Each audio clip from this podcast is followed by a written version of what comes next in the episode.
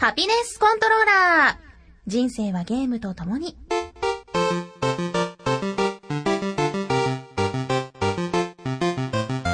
ねえ、聞いて聞いて。昨日ね、Xbox イメージしたお鍋作ったんだ。へえ。あ、わかった。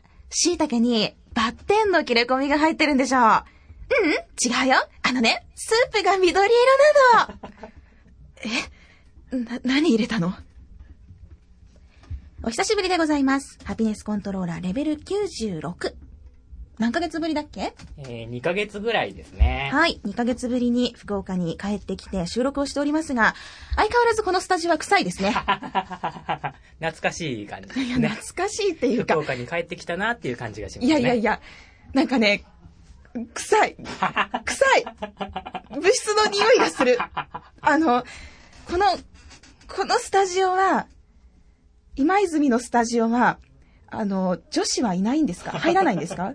あの、大体男子が夜中までずっと一人でこもってちょっと待って、男子っていうか、おじさまたちだよね。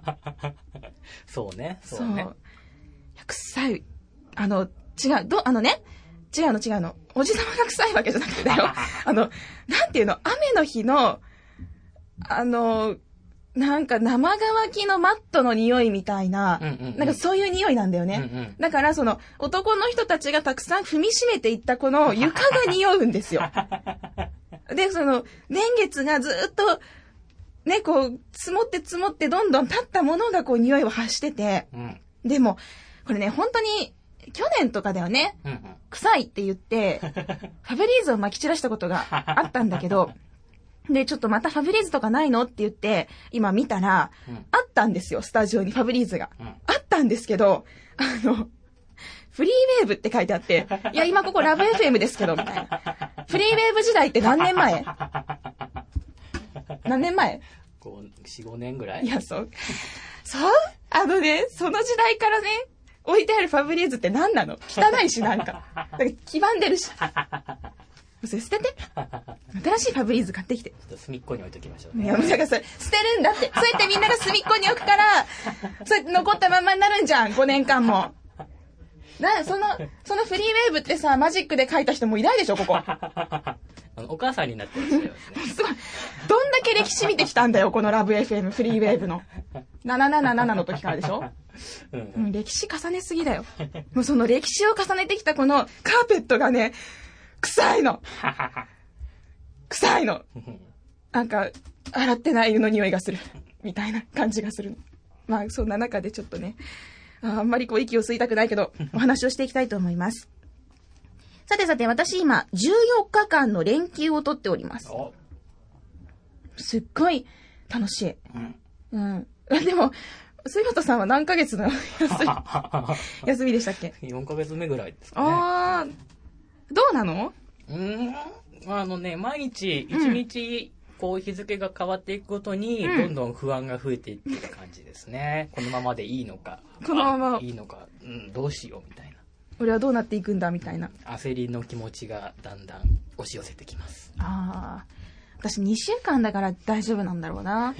ちょうど学校の冬休みぐらいですよね。そうだっけ？うん、そんぐらいですよう。ーん。こう、まあ昼過ぎに起きて、2時とかだね。2時とかに起きてうん、ゲームして、風呂入って、ゲームして、で、夜9時ぐらいに、あ、なんかちょっと外出たいなって思うから、夜にこうフラフラって出かけて、スーパー行ったり、コンビニで立ち読みしたり、人からしたりして、2時ぐらいに帰ってうん、ゲームしてうん、チュンチュン言い出したら寝て、みたいな生活をずっとしてるんだけど、本当にもうストレスがない。おこのまま働きたくない。ー 完全にダメ大学生の生活です、本当やね。だから今日その、今日福岡に帰ってきたんだけど、収録をするこの日に。うんあの、飛行機が12時半だったんだけどね、うん起きるのが相当辛かった。いや、だってもう3時になっても眠くないもん。あ、やばいって思って。もうもう目がギンギンでさ。うん。なんか飛行機で爆睡しました。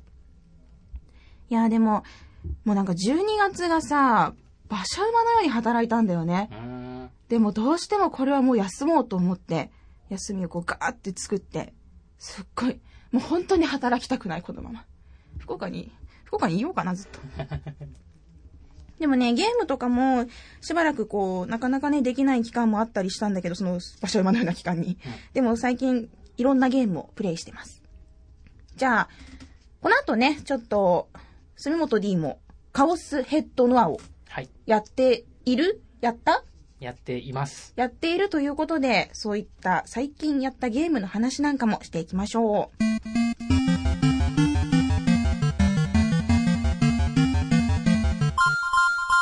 では早速ゲームの話していきたいと思います。えー、Xbox One では昨年カオスチャイルドというアドベンチャーゲームが発売されました。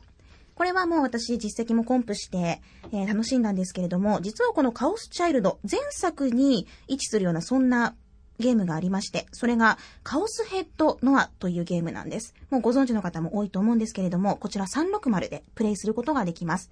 あ、他のハードでもあるんですけどね。360でプレイすることができるんですけどね。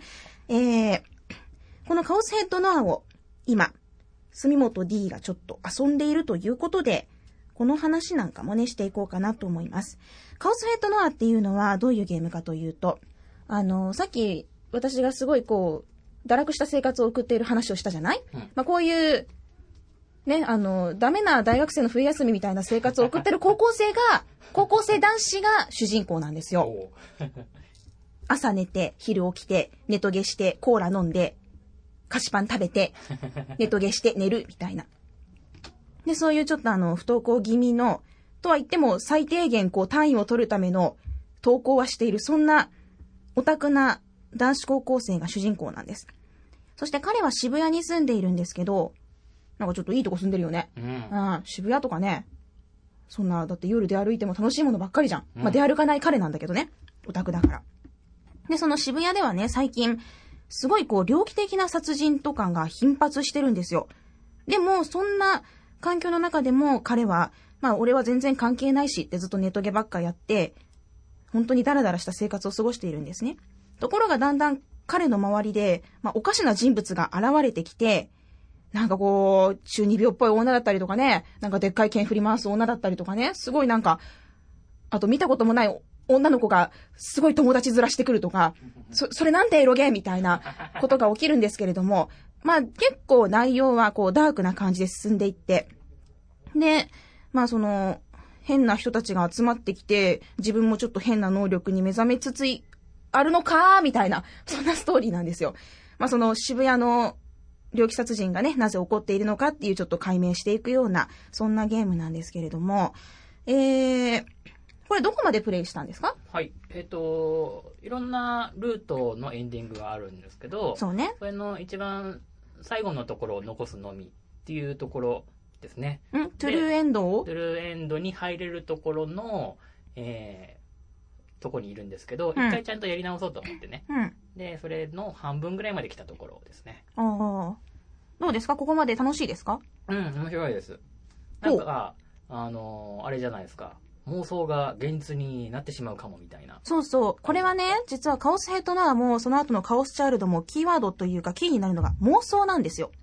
この、まあ、例えばゲーム中に妄想トリガーって言って、あのーいろんなこう、物語が進行していく中で、例えば女の子を目の前にして、うーん、妄想トリガー入るぞっていう画面になって、ネガティブトリガーとポジティブトリガーってあるんですよ。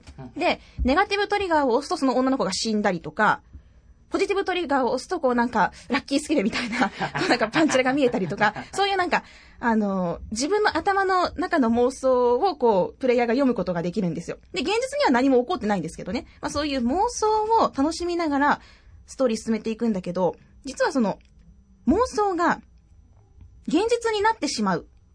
というね、ちょっと、そういうことも起きたりするんですよ。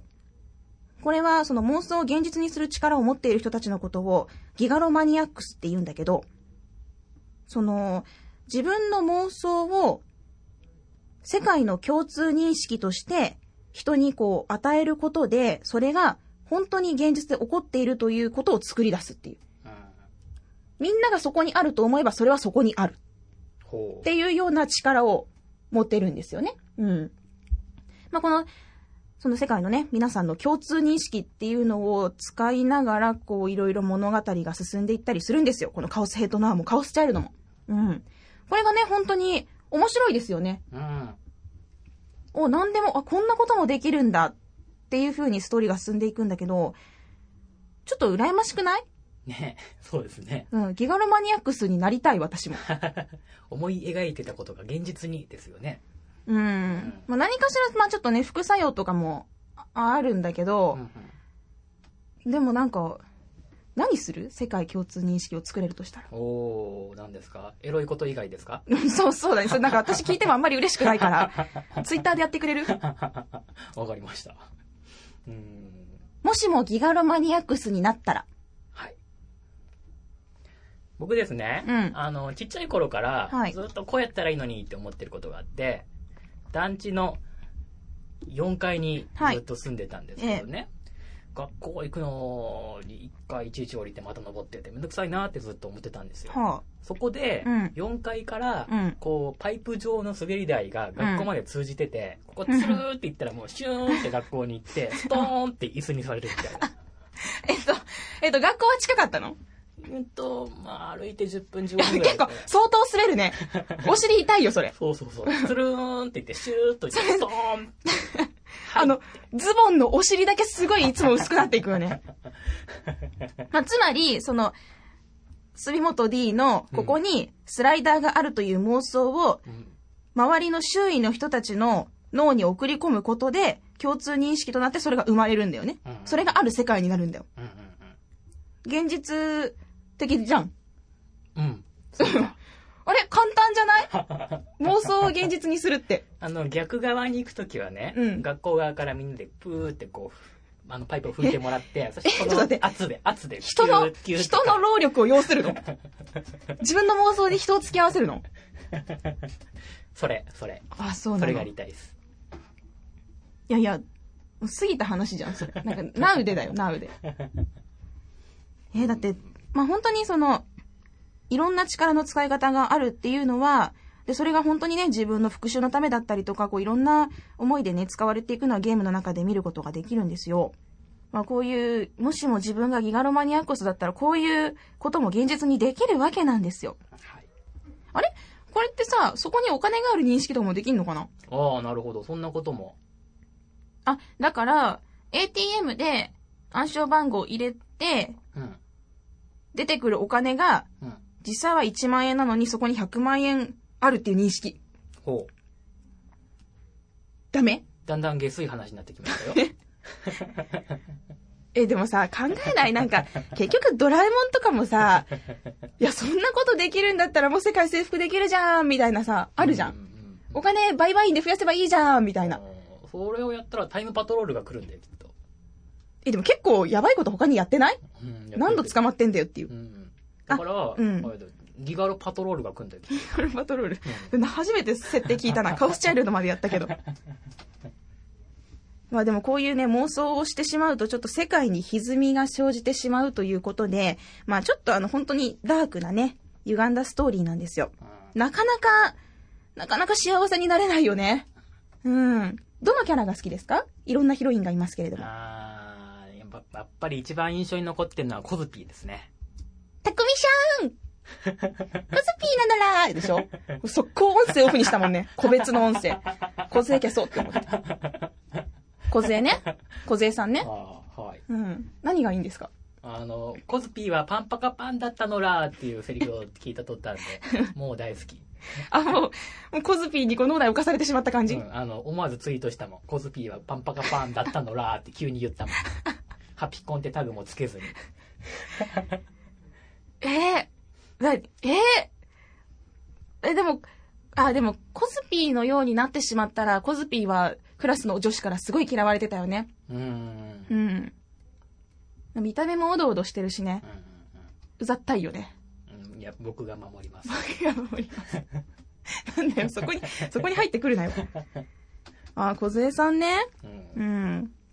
コズピーさん。あれ、えー、好きな人いたんだね。うん。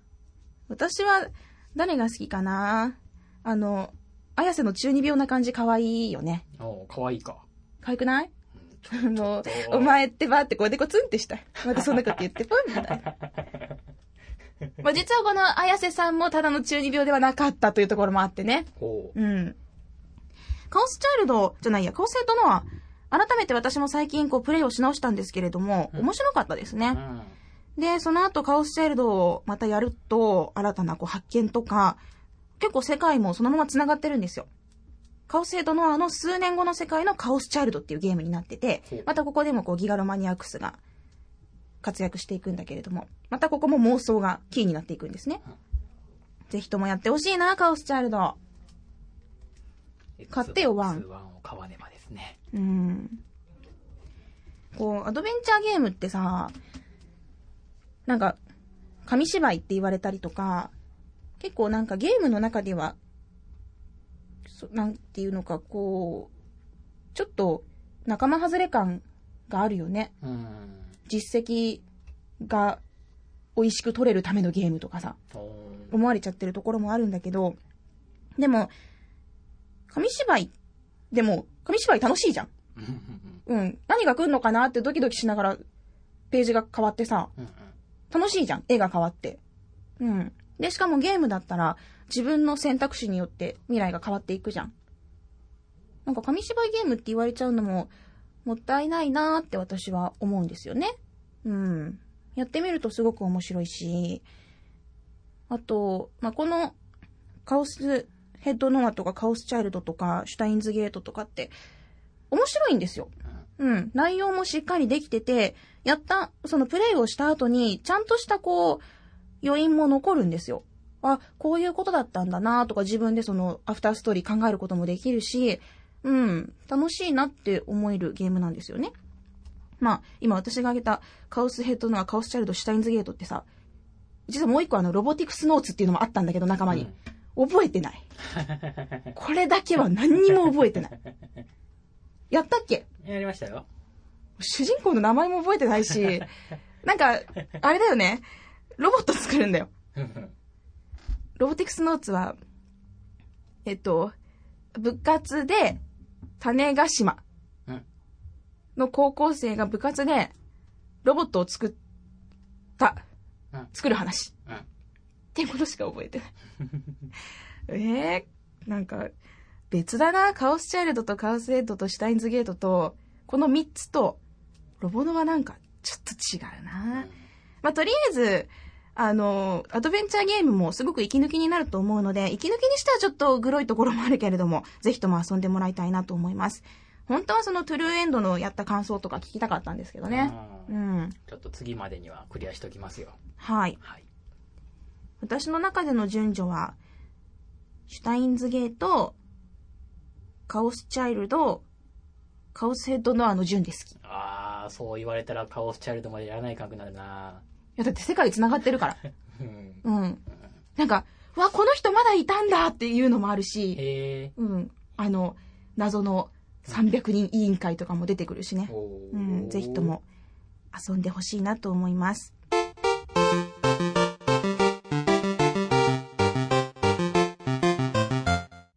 は、最近遊んだゲームの話もいくつかしていきたいと思います。えーっと、数日前に遊んで、ああ、面白いなって思ったのが、ネバーアローンというゲームなんです。これは Xbox One でダウンロードして遊ぶことができるんですけど、どういうゲームかというと、アラスカの先住民の暮らしを題材にした、そんなちょっとドキュメンタリー的なゲームなんですよ。まあそういうその、イヌイットたちの、イヌイットの方々のその暮らしを勉強しながら、女の子を動かして、アクションゲームをこうしていくっていうような、そんなものなんですけれども、ドキュメンタリーとしても面白いし、アクションゲームとしても楽しめるし、すごく、こう知識を深めることができるゲームっていいなって思いました。最近、というかまあ普通ゲームって、学ぶことって言ってもさ、すごい特殊な世界ばっかり学んじゃうじゃん。武器の名前とかさ、なんか悪魔の名前とかさ、うんこう実際に世界に暮らしている自分の知らない文化のことをどんどんとこう知識を深めていけるっていうゲーム、これいいなって思ったんです。その、ドキュメンタリー部分とゲーム部分っていうのは完全に分かれてるので、無理やりこう、ゲームしてる時に知識をこう押し付けられることはないんですよ。知りたくなったら知ることができるっていうような作りになってるんだけど、まあ、実際にこの、ゲームはその、アラスカの方たちの協力を、のもとにこう作ったゲームなんですよ。で、しかもその、北の大地のね、いろんな映像とかも入ってて、ああ、北極熊が歩いてるとか、そういうのをこう見ながら楽しむことができるんですね。これは本当に、あの、あ遊んでよかったなって思えるゲームでした。アドベンチャー、アクションゲームとしても作りが良くて、あの、自分、女の子と、あと、狐を動かして、一緒にこうプレイしていくんですよ。女の子一人では登れないところも、狐がポーンと飛んで、縄を下ろして、女の子がそれをよじ登っていくみたいな。そういう風に、女の子と狐とがこう協力をしながら一緒に楽しんでいくんですね。で、どんどん進んでいってっていうようなストーリーなんだけど、この狐ちゃんがまた可愛くてさ、真っ白な北極狐が、尻尾をこう、ふさふささせながら飛ぶんですよ。ぴょんぴょんって。もうこれだけがもう、もうもっと見ていたくてっていう、そんなゲームなんですよ。あの、ストーリー的には、その、少女が住む村が、もうずっと吹雪に襲われてしまって、でもこんな吹雪では狩りにも行けないと。で、生活もどんどん苦しくなって、みんなももう貧しくなっていくっていう、そんな中で少女が、じゃあこの吹雪の原因は何なのかなっていう、解明に行くストーリーなんですね。で、それを一緒に手助けするのがキツネちゃん。このもうキツネが可愛いんだけどさ、まさか終盤であんな姿になるとは思わなかった。はあ。もうなんか、あの、呆然としたもんね。いやいや、生きてますよ。あの、その亡骸になったとかそういうことじゃなくてですよ。よかった。生きてる。生きてるんだけれども、ええー、みたいな。ええー、キツネ、えー、これ？みたいな、なるんですよ。まあ、ぜひともこの、この落差、いや、落差ってあれが好きな人もいるかもしれないからな。あの、この、キツネちゃんの変わりようをぜひとも皆さんに遊んでほしいなって思うんですよ。で、このゲームを進める理由がもう一つあって、実績が、すごい勢いで増える。一つの実績の数字が、スコアが50から200なんですで、1個開くと50増えるんです。ポコンポコン増えていくんですよ、自分のゲーマースコアが。で、まあ、全部クリアするのに3、4時間かな。それで実績1000入るんですよ。で、決して難しいところもなく、私は、何のやり直しもなく、1回クリアするだけでその1000開いたんですけど、実績的にもすごく美味しいんです。これを進め、なんかここを言ってしまうと、あ、こいつ実績のためにやったなって思われるかもしれないんですけど、内容もいいんですよ。で、狐もひどいんですよ。可愛いのに、可愛いのに終盤ちょっとひどいんですよね。ぜひともあの、このネバーアローン、まだやってないっていう方がいたら、いろんな意味でこう、美味しくなれるので、実績的にも、勉強になるのも、あと面白いのも含めてね、あの、誰も悪い感想を持たないと思うんですよね。ぜひとも遊んでほしいなと思います。Xbox One で絶賛ダウンロードで買うことができますので、発売中です。皆さんぜひ遊んでみてください。あと、最近やったのが、シャドウ・オブ・モルドールもダウンロードしたし、ララクロフト、なんとか、なんとかもダウンロードしたし、あ、テンプル、なんとか。覚えてない。カタカナ、難しい。もダウンロードしたし、でもちょっとなんか、あ、あと、あれも積んでる。あれ。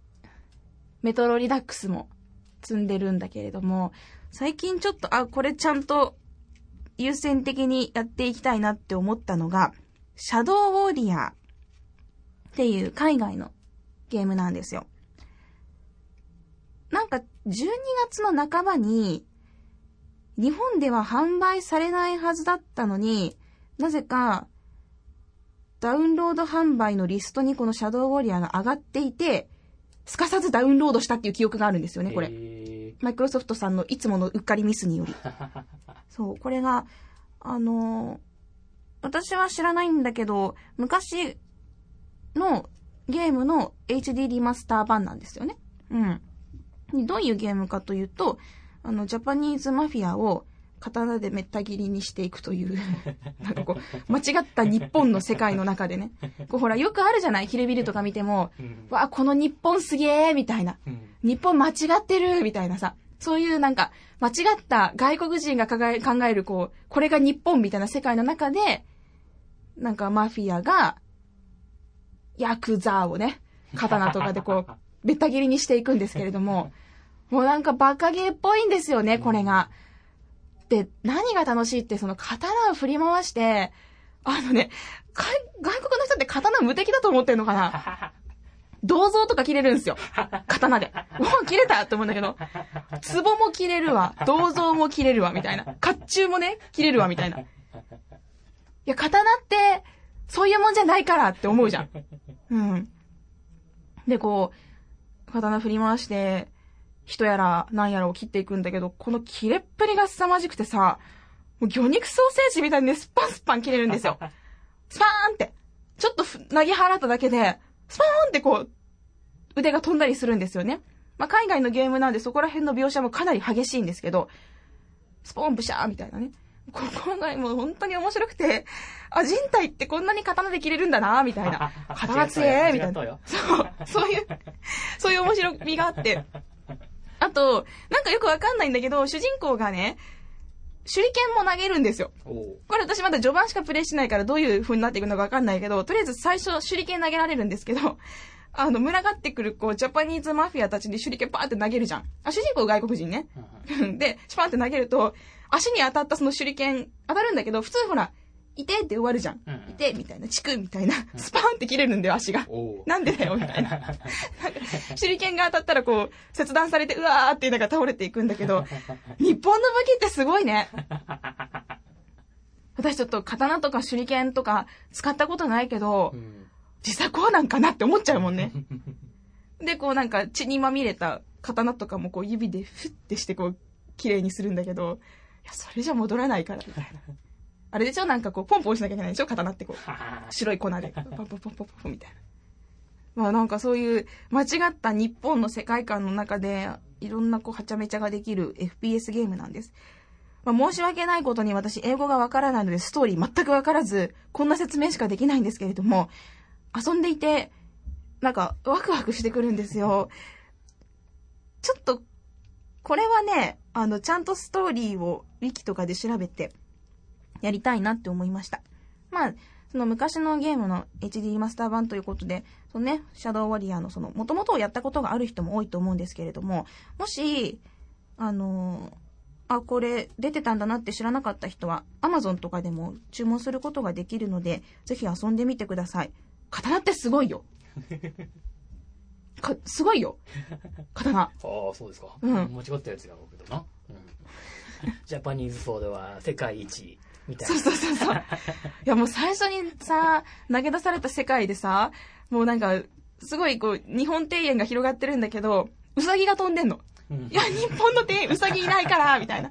桃源郷かみたいなね。桃源郷はうさぎ住んでるけどさ、いや、ここ日本だから、みたいな。うん。あと、あの、なぜか、その庭園の中に千本鳥居があって、で、あと、なんていうの？よく中国で見かける、見かけるのかな？竜のオブジェがあるじゃん、こう弾持った。うん、あれがこうドーンって割って、えーみたいな。えーってなるんだけど。で、なんか、その中でこうマフィアも、しかもね、悲しいことに、ジャパニーズマフィアがみんなブッサイクに書かれてんの。わあ、日本人ってこう思われてんだなって思って、そのなんかブッサイクなマフィアがさ、タバコ吸ってんだけど、背も低いんだよ。ちょっとなんかショックを受けるよね。あ、こんな風に思われてんだな、みたいな。まあでもそういうのをね、こう、刀でぶった切っていくわけなんだけれども。ちょっと最近ちゃんとやろうかなって思っているゲームは、これです。ぜひとも、あの、これからちょっとツイッターとかでも話していくと思うんですけれども、引かずについてきてもらえたらなと思います。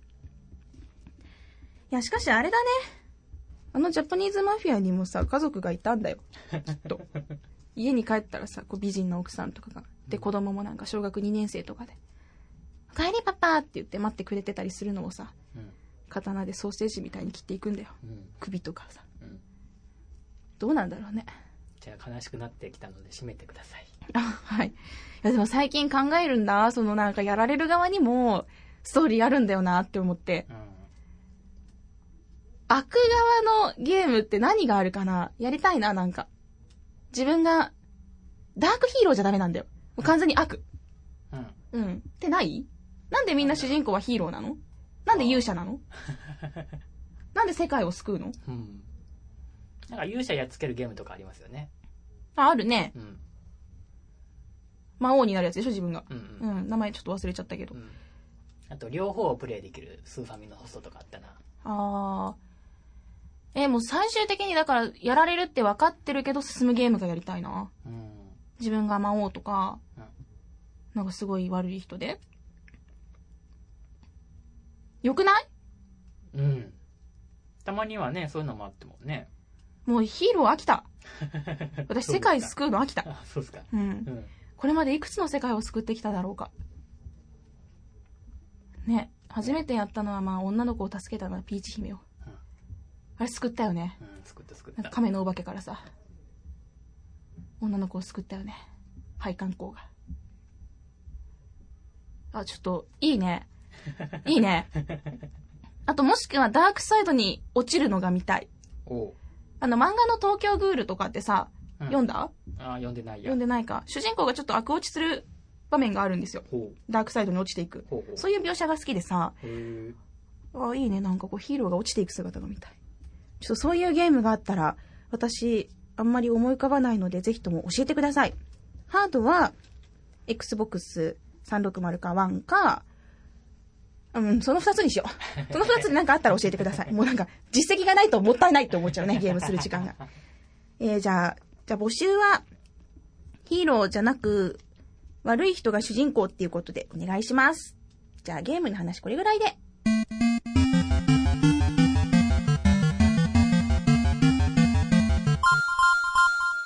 それでは皆さんからいただいたメール紹介していきたいと思います。まず新年一発目は、フルチンさんです。なんか久々に名前呼んだ気がする。えー、みすずさん、住本さん、どうもです。さて、先週ワンちゃんのキネクトが故障するという突発イベントが発生しました。おお実績いくつもらえたんだろう。えーホーム画面で突然キネクトに車線マークが入ったアイコンが画面右上に現れ、設定画面を開いてみてもキネクトの反応がなし。ケーブルを差し直してもアウトということで、サポートセンターへとドナドナ。今は特にキネクトゲーをヘビーに遊んでいるわけではないので、大して影響はないだろうと思った自分が甘かった。電源を入れようとして、エックまで言いかけて、キネクトがないことに気がついて、自分でワンちゃんとテレビの電源を入れてサインイン作業。あれね、Xbox ON って言うと、キネクトが音声認識して、自動的につけてくれるからね。うん。そしてゲームを起動した後に、自分のプレイを記録するためにいつも起動していた Twitch アプリ、これも、えっ？と言いかけてから椎茸ボタンに移動し、アプリをスナップ、アプリで Twitch を選択という実に面倒な感じに。Xbox 配信の一言でダイレクトに起動できていたものがこんなに手順を踏まないといけなくなるとは。そしてワンちゃんの電源を切った後もテレビの電源を切れ忘れるというポンコツっぷり。今回の故障を受けて、キネクトゲーやらないからキネクトいらねえっすわーと言って、キネクトなしでワンちゃんを使っている人はもったいないことしてるなーなんてことを思いました。ちなみに、修理に出したキネクトは、水曜の午後に発送して、土曜日午前中に交換品が到着という迅速対応でした。MSKK でもサポート部門の仕事は素晴らしい。広報関係もこれくらい気合を入れてください。本当だよ本当だよちょっと、もうちょっとさ、気合入れて広報活動してほしいよね。まあちょっとこの辺にしておいて。えー、キネクトですか。私は、Xbox オンで起動をしないので、へえ。というか、その、キネクトちゃんに語りかけたことがない。えー、あ、せっかく音声で起動するのに？してくんないもん。あ、してくんないの？なんか、うん。Xbox オンって言っても、反応しないの、うちの子。あうんともすんとも言わないの。あ。あピコモンって言わないの。ピコ、ピコポンって言わないの。ピコポンって。だからもう仕方なく、まあ、この前も話したよね。私コントローラーでつける派ですよってうん。コントローラーの椎茸ボタンを押して起動するんですけど、で、なぜか、Xbox 電源オフだけ感知するんですよ。いや、お前つけよみたいな。あれじゃないですかもう今つけたら何時間働かされんのか。起動したくねえ、起動したくねえっていうことじゃないですか。あ ー切るのはいいけど。切るのはいいけど。そうだね、カオスチャイルドやってる時とか、4日間とかつけっぱなしだったもんね。何十何時間とか連続で起動しっぱなしで、寝て、起きてやって、みたいな。うーうん高度な AI が搭載されてるんですね。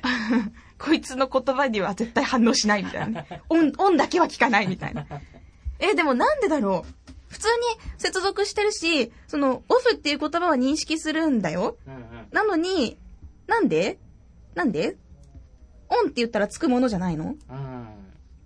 で、ちゃんとその、音声設定もしてるんですよ。音量とか、ちゃんと感知するように。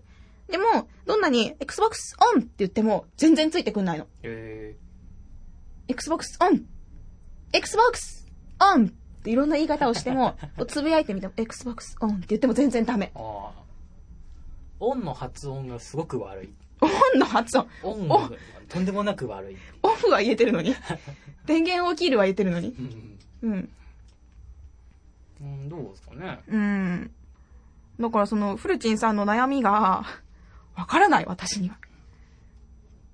キネクトゲーをやらないから、キネクトいらねえっすわ、と言って、キネクトなしでワンちゃんを使ってる人はもったいないことしてるなって、これ私ですよ、だって。キネクトゲーもやらないし、じゃあ結局キネクトうち何のためにあるかって言ったら、化粧してる時だけ認識してくれるサインだけなんですよ。あ今日のメイクが上手にできてるかどうかを判断する。うん、今日、じゃあ今日メイクしてるかどうかだね。こんにちは、みすずさんって言ってくれるのは化粧してる時だけなんだよ。これ何なんだろうね。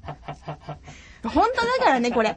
いやでもね、ちょっと、あの、化粧してる時はさ、コンタクトなんですよ。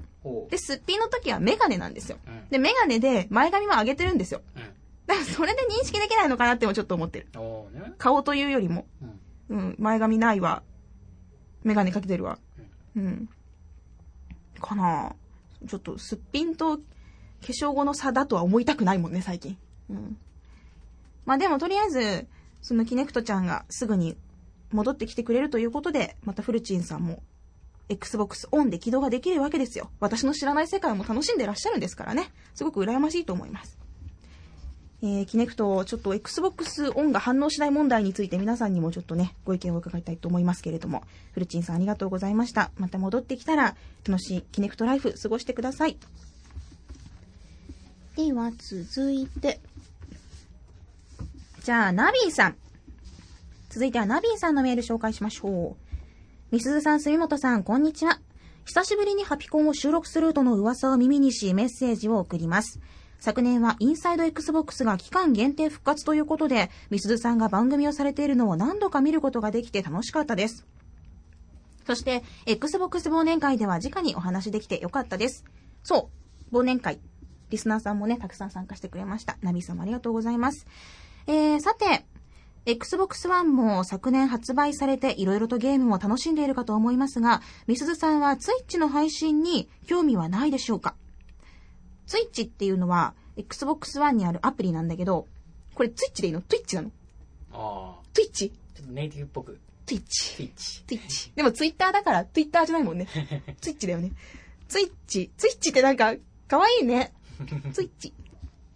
うん Twitch っていうのは、Xbox One に入ってるアプリで、あの、まあ、Twitch っていうその、配信サービスを、One で楽しむことができるもので、自分がやってるゲームのプレイ画面を、あの、実況配信して、しかも、そのキネクトを使って自分の顔をワイプで入れられる、入れられるっていう、そういうアプリなんですよ。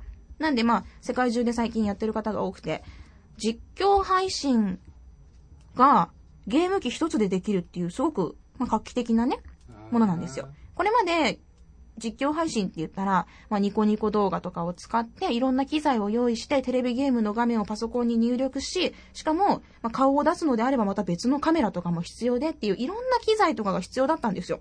それが、Xbox One があれば、もうその場ですぐに配信ができますと。ツイッチに配信ができて、ユーザーに、こう、見てもらうことができて、しかもオプションでワイプも入れられると。外国人好きだよね、こういうのね。ホラーゲームとかやってる姿がもう想像できるよね。ワオみたいな。ワオって言って、ちょっとなんかバカにしてるんじゃないよ。バカにしてるんじゃないからね。ある、思い浮かぶでしょ？ワイプ入ってるこう、男性の外国人がさ。そう、そういうことができるんですよ。で、まあさてさて、みすずさんはそのツイッチの配信に興味はないでしょうか？という話。ハピコンの配信もかなり間が空いてしまっているので、ちょっと寂しいと思います。そこで Xbox One のツイッチ配信でまったり話しながらプレイとか見られたらいいなと思うのです。ウルフェンシュタインとか、インサイド Xbox ではその面白さを語り尽くせなか、えー語り尽くせなかったみたいな感じもしていたので、やってみてはどうでしょうか。キネクトで自分を映すこともできますが、映さなくても声だけでも配信はできるので、やってもいいかなっていう感じでしたら、ぜひお願いしますということです。ナビさんありがとうございます。実は、その、シャドウウォリアーをやった時に、あ、これ配信したいなって思ったんですよ。その刀でスパスパ切れるのも面白いし、私も楽しくてギャラギャラ笑っちゃうし、なんかそれってこう、すごく配信してね、みんなが楽しくなるんじゃないかなって思ったんですよ。え、でも、いいの？いいの？血とか吹き出るけど。まあでもそれを想定して作ってるんでしょうね。首とか飛んでいいの？うん、うん。いいんじゃないですか？うん、まあ、いっか。いや、で、その、実はもう一つ理由があって、ツイッチがコメントをすることができるんですよ、見てるユーザーが。で、そのコメントで、あの、翻訳をしてほしくて あの、英語がちょっと堪能な方に見てもらってですね、ムービーシーンとかで、あと、大まかな、大まかな話の流れだけを、あと、ぜひとも書いていただけないかなと私思ってるんですよ。主人公こんなこと言ってるよ、みたいな。これはいい双方のやりとりじゃない？私も、情報翻訳を得られて嬉しい。で、知らないゲームを見られる人も楽しい。ウィンウィンの関係なんですよ。ただですね、ツイッチをやってみようとしたら、あの、まあ、せっかくなんでお部屋も片付けて、ワイプも入れようとしたんですよ。そしたらね、あの、なんか、私の顔が映るとキネクトが固まるんですよ。で、なんか、ツイッチ配信ができないんですよ。配信できませんみたいになっちゃうの。これは、これ何なの？うちのキネクト何なの？反抗期なのかな？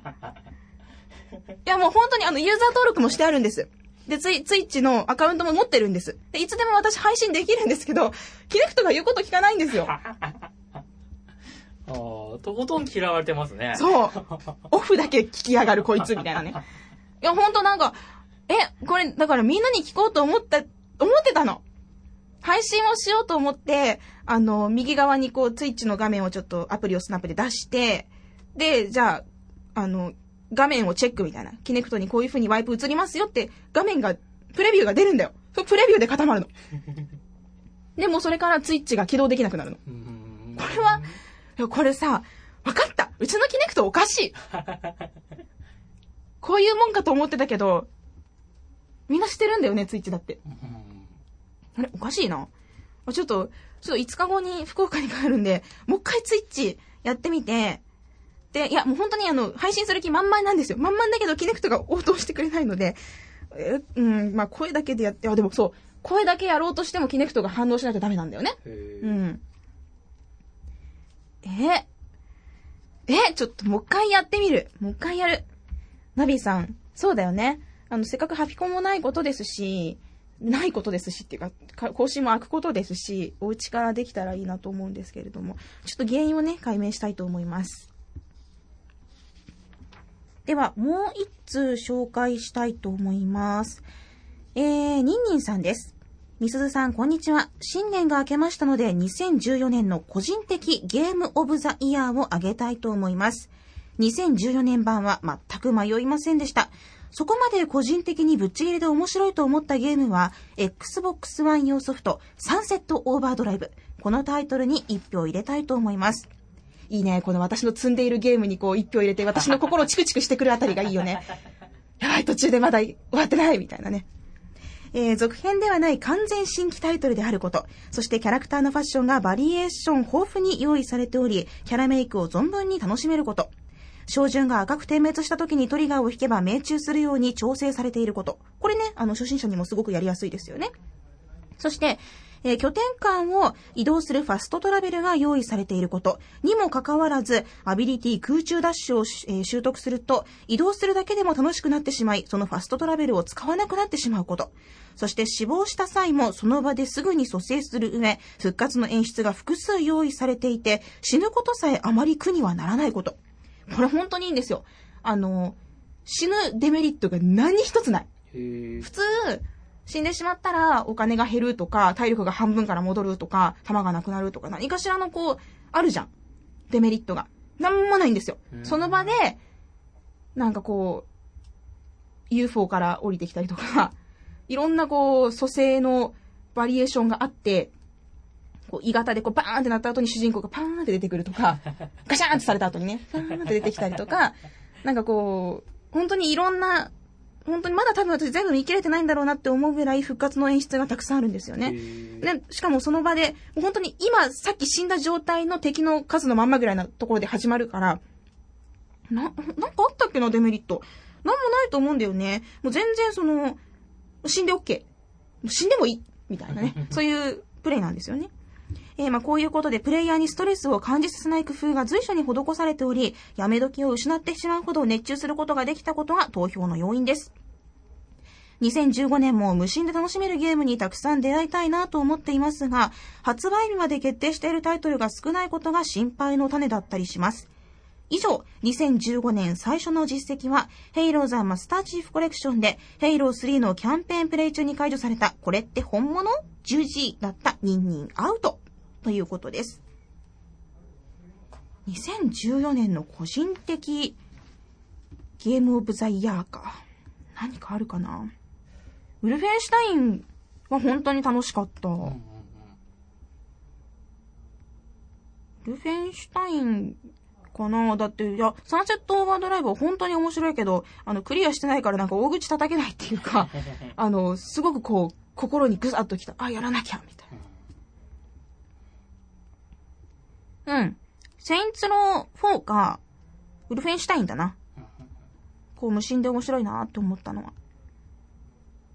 ウルフェンシュタインは本当になんか好きなんだよね。これもう一回プレイしてもいいと思うもんな。スペックオプスザラインと同じようなジャンルで好き、そういう部類で。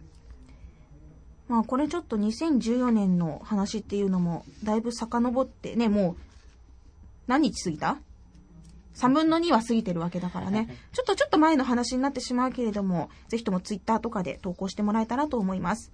サンセットオーバードライブは、あの、やる気は満々なんですよ。ただ、メトロリダックスが来たりとか、あの、シャドウウォリアーをこう、ダウンロードしてしまったりとか、あとさ、あの、なんだっけ？シャドウ・オブ・モルドールも買ってしまったりとか、ただただもう積みゲーがもう恐ろしくて恐ろしくて。ちょっとずつこうやっては進めたりしてるんでね。ちゃんとやりますよ嘘じゃないよちゃんとやるからね。本当だよあの、こいつどうせやんねえだろって思ってるでしょみんな。ちゃんとやるからね。やります。ちゃんとやります。はい。じゃあメールはこれぐらいにしておこうかな。えー、ではちょっとツイッターもね、いくつか紹介していきたいと思います。えー、ツイッターの方は、ハピコンタグですね。ランボーさん、最近〇〇男子や〇〇女子って言うとちょっとかっこいいから自分に当てはまるものを考えてみた。積みゲー男子。じゃあ私積みゲー女子だね。積みゲー女子。あとなんかあるかな？ん？何女子？意外と特に表すものが私ないな。うん、個性がないな。無個性だわ。えーと。現時島さん、正月に実家にワンを持って帰ったんですが、一番好評だったのがダムカラオケでした。おかげで10時間シンガーまで解除されました。ワンのね、カラオケは本当に楽しいですよ。何よりもそのカラオケダムなので、アニソンが豊富。ああ、なるほど。ええ。そのアニソンっていうか、ゲームソングも豊富で、パソコンで、PC で発売されてる美少女ゲームの主題歌とかも入ってるんですよ。へんで結構こうコアなものも歌えたりするんですけど、ただね、ドリームクラブが入ってないのがね、これはね、ダメだと思う。ジョイサウンドでしか歌えないので、そうなるとこう Wii U をつけちゃうんですよね。うん。ウッチーさんはですね、11連休が始まったのに、左手痛風発作で、コントローラーが握れない。積んでるアドベンチャーでもやるか？ってあって、その後に、あ中指と人差し指が少し動かせる。コントローラー握れるかも！って、いや、ゲームする前になんかやることあるやろっていうのが面白いですね。大丈夫ですか？あの、ゲームするにもやっぱ健康第一なので、でも、右手だけだってもね、確かにアドベンチャーとかできますよ。妄想トリガーを引くのはちょっと、あの、L トリガーと R トリガーは右手だけでやらなきゃいけないけど。何よりもやっぱね、健康が大事ですから、しっかりと直してまたゲーム楽しんでください。あとは、あの、またハピコンカップも盛り上がってましたね。うん。今回はペグル2だったんですけれども、えー、ランキングの上位入賞者の方には、私と住本 D から年賀状を送らせていただきました。無事に届いたみたいですね。あ、よかったです。うん。なんか私、の方ちょっと遅れてましてですね。申し訳ないんですけど、もう間もなく届きますんで。あ、忘れてた？もしかして。。すいません、ちょっとバタバタしてまして。忘れてたやろすい。ません、すいません。あ、これ忘れ、みんな聞いた？絶対忘れてたよ。あとは、フルチンさんや、春曲さんが、あの、おにぎりっていう、これ読みおにぎりでいいのかな？あの、鬼を切るって書くんだけど、ワンでこう無料配信されてる MMORPG みたいなやつがあるんですよね。これについて話をされてるんですけれども、これって Y 軸反転できます？なんかね、この間ちょっとプレイしたらできなくて、全然動かせなくて、もうなんか、いよいよ、あ、Y 軸反転ってのはもう、ダメなのかなみたいな。こう、通常のね、そのノーマルな反転しない動かし方に自分が慣れるしかないのかなってちょっと思っちゃった。あれで、あれね、なんか設定見たけどできなかった気がしたんだけど、もし見落としだったら、教えてもらえると嬉しいです。ハピコンタグ、いろんなゲームの話が出てますね。エボルブの話もあるし。あとは、年末に、アイループ AKA SM さんが、ワンを持ち運んだらしいのですが、コントローラーを忘れるというね、わああの、これはいけないミスをしてますね。私もあの、エッシュアダプターを忘れたことがあるので気持ちはわかります。でね、今回の規制にあたってですね、あのーちょっと思ったのが、Xbox One のアダプターだけが単品で Amazon で売ってあるんですよ。これを事前に実家に送っておくことで、本体とコントローラーだけを持って、持ち運ぶことができるなということに気づいたんです。これに気づいたのが規制前日だったのでちょっとできなかったんですよね。あの、1のアダプターとかを結構もう私テレビ裏に固定しちゃってて、外すのが大変なんですよ。なので、あの、今回はちょっと持ち歩けなかったんですけど、まあ、ちょっとね、帰ってから、アダプターだけを、もう実家に送るようにして、うん、別で買ってね。で、それであとはもう本体とコントローラーだけを持っていけばいいっていうことにしようと思った。やっぱりワンも持ち歩く私。うん。いアダプターって相当でかいんですか？や、でかくはない。あ、うん、でかい。うん。ごめん、ちょっと嘘ついた。大きいです。大きいし、あの、ワンも重いです。あ角張ってますし。人が殺せるぐらいの。あ、できる 角があるもん。うん。へあ、そうだよね。あ今まで一番殺傷力があるゲーム機ってゲームキューブだと思ってたんですよ。取っ手があるし、こう振り回せばこうバーンみたいなね。でも、でも、ワンの角を活かせば、いけるーお、2位ぐらいにつけてきましたかねう。んやっぱ取っ手には負けるよね。あの取っ手には負けるんだけど。あー、あー、そうだね。ありがとう。いいことに気づかせてくれて。もしなんかうちに強盗でも入ってきたら、ワン、ごワン持って。そうそうそう。そやーってこうね、こう、ジャンプみたいにこう腹にして、こう、入れといてさ、刺されても痛くないみたいな。取り出して角でガーンみたいなね。できますね。何の話だったっけ？そう、ツイッターを読んでたんですよ。あの、私も、ちょっと今後ワンを持ち運ぶことにしたので、ぜひとも、ワン持ち運びエピソードがあれば教えてもらえればと思います。えーハピコンタグの方もちょこちょこチェックをしているので、ぜひともこれからいろんなゲームのこととか、あの、あと私の、もうヒーロー飽きたっていう話とか、いろんな話、ちょっと、いろいろね、できたらと思います。皆さん本当にたくさんの投稿ありがとうございます。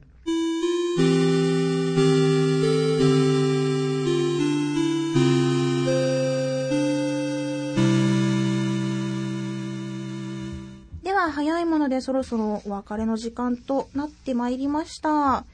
今度ね、私、大阪のテレビに出るんですよ。へ残念ながら全国放送ではないんでー。すけれども、えーなんでまた、何の番組うんまだちょっと言っていいかわかんないんだけどね、とある芸人さんの番組でう、んうん。ちょっとバラエティっぽいやつなんだけどね、それに、あのう、ん。痛い女がいると。違います。違います。ボートレースの紹介をするっていうことで、まあ、ちょっとあの、面白おかしくやろうと思ってるんですよ。今度の2月15日に収録があるので、もしあの情報公開できたら早めに言うので、大阪の皆さんは見てもらえたらと思います。ABC 朝日放送だって。ちょっとね、福岡じゃ見られないので、マミーに見せられないのは悲しいんですけれども。まあいろいろやってますよ。でも地上波初めてなんだ。ああ、そうか。うんそうですね。そう。いつもほら CS だったからさう。んえー緊張するね。うん。うん。うん。と楽しくできたらいいなと思います。さあ、えー、番組の最新情報、なかなか 最新が出てこないんですけれども、最新情報はラブ FM のウェブサイトからチェックをしてください。まだチェックできるんですか？はい。うん。いいことだね。えー、パソコンかスマートフォンからアクセスすると、ポッドキャストのコーナーがありますので、そこからハピネスコントローラーを選択してください。まだありますか？あります。よかった。あの、一時落ちてたんですけど、本当復帰しました。あ、よかった。メールフォームやツイッター、私、ミスのブログにもリンクしていますので、ぜひチェックをしてください。ツイッターのハッシュタグは、シャープハピコン、シャープ HAPICON。番組に関することをつぶやくときにはぜひ使ってください。ということで、久しぶりの更新になりました。前回よりは、でも開かなかったね。今回はここまでです。ハピネスコントローラーレベル96。お相手は、みすずでした。また次回は、ツイッチで会えたらいいんですけれども、ちょっとキネクトがフリーズしないことを皆さん祈ってください。それでは、またお会いいたしましょう。ハピコン